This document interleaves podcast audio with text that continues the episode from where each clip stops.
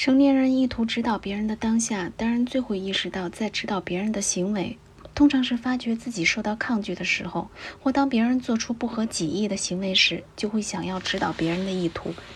比较能持久的、影响力比较强的控制模式，却是随时持续进行，而不是刻意去做的。别人没有按照我们期望的样子去做，或是有不服的意思，在这类情况下，我们最会意识到有必要控制别人，也最能意识到别人在受某些影响的控制。这时候，我们做的控制最直接，也最容易犯下前述的错误。我们甚至会凭自己力量大来控制对方，忘记了那至理名言。能拉马到水边，却不能强迫马喝水；能把人锁进牢里，却不能逼他忏悔。诸如此类，对人有直接行为的状况，都必须分辨结果是身体上的还是品行上的。对于某些状况的人而言，也许强行喂食或监禁是为他着想而不得不做的；为了不让幼儿被伤烧伤，也许不得不用蛮力把他从火前拉开。这些对身体所做的事，却不一定会导致脾性改善，或者产生教育作用。以严厉的命令语气阻止小孩接近火，效果和用力把他拉开是一样好的，但两者都不会带来品行上的服从。把窃贼关起来，可以防止他跑到别人家去行窃，却未必改得了他偷东西的习性。如果把身上的结果和教育上的成果混为一谈，一定会错失借力使力的机会。不能借由引起受控制者的参与意向，使他心悦诚服地朝该走的方向走。一般而言，刻意的控制应该只限于完全出于本能或冲动的行为，这些都是行为者自己无从预见后果的。孩子如果自己不能预料行为的后果，又听不懂有经验的人告诉他的后果，他就不可能明智的引导行为方向了。在这种情况下，什么行为在他看来都差不多，有冲动要做什么就做什么，如此而已。有时候不妨随他去试，让他自己发现后果，以后遇到同样的状况也就学聪明了。可是有些行为做来太妨碍别人，太令人生厌了。不能不予以制止，这时候就会诉诸直接非难的方式，包括羞辱、讥嘲、轻蔑、斥责和处罚，要不然就是诱发他相反的行为意向，把他转到惹厌的行为方向以外，利用他爱听称赞，想以乖巧行为讨人喜欢的心理，可以诱发另一方向的行为。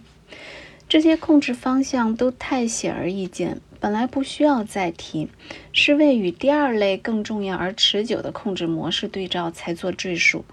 这一类方法在于和孩子相处的人如何运用助力，也就是借以达成目的的工具。一个人人赖以生存活动的社会环境，就是指导其行为的长期有效的行使机制。基于这个事实，我们必须更详细地检视社会环境的含义。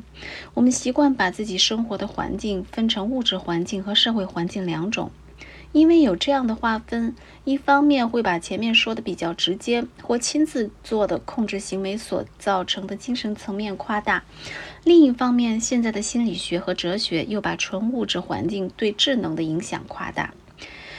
其实根本没有所谓无需物质环境媒介而产生的人对人的影响，不论是微笑、一句责骂、一句警告或者鼓励的话，都牵涉某种物质上的改变，否则甲的态度不可能传过去改变乙的态度。就此而论，这种影响模式可以算是人际的。物质环境的影响只限于促成人际的接触，与这种彼此直接影响明显不同的是彼此从事相同活动的联系，而活动中要使用工具计量结果。例如，母亲即使从来不不教女儿帮忙，或从来不因为女儿不帮忙而骂她，女儿只要和母亲一同参与家里的生活，她的行为就会受到指导。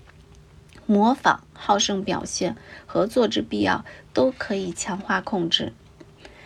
假设母亲把一件需用的东西递给孩子，孩子必须伸伸手接过来。有一递必有一接，孩子接过这东西之后会怎样摆弄，会怎样使用，必然因为看过母亲的做法而受影响。孩子如果看见母亲在找某件东西，大概也会帮着找。找到了便会交给母亲，正如母亲先前曾把孩子需要的东西递过来。只要细数一下日常生活中有多少这样的一来一往的关系，就知道什么是指导小孩子最为行为最常用的、效果也最持久的方法了。这个道理是重复前文已经说过的。心性养成主要是凭借参与共同行动的经验而来。前文也曾特别说明，使用对象在共同行为中占重要分量。学习理论一直过度重现一种错误的心理学。即是认为人只需要只需要借感官记下事物的特质，便完成学习的行为。人接收了一大堆感官印象之后，再凭联想或者某种心智的综合能力，就能把感官印象组成概念，成为有含义的事物。例如，一个对象，一块石头。一颗橘子，一棵树，一把椅子，所传达的颜色、形状、尺寸、硬度、气味、味道等都不一样。这些不同的印象集合起来，就能构成某件东西特有的意义。而事实上，一件东西的意义是根据其固有的特质造成的特定用途而认定的。椅子是有某种用处的东西，桌子是有另一种用处的东西。橘子这个东西可以用某个价钱买卖，在气候温暖的地区能生长，可以吃，吃起来有香味又可口。对生理上的刺激做出适应，是与心智的行为不同的。后者包含对事物的含义所做的反应，前者没有。一声爆响把我吓了一跳，这是不牵涉思维的。如果我听到一个声音，就立刻跑去取水，再用水把一处的。火焰浇灭，这就是心智的反应了。那声音的含义是起火了，而起火的含义是必须扑灭。如果我走路踢到石头时，把它往旁边踹，乃是纯生理的反应；如果我为了怕它再绊倒别人而把它搬到一旁，就是心智的反应。我是在对一件东西的含义反应。轰然雷响使我一惊，通常是因为没听出是雷声而受惊。但即使知道是打雷，也可能如此。如果我听见时说那是打雷，这就是在对雷响的意义反应了。这个反应行为属于心智的。一旦我们认为某个事物是有含义的，我们的反应就是有意义的。对于没有含义可言的事物，反应就是盲目的、不知不觉的、非心智的。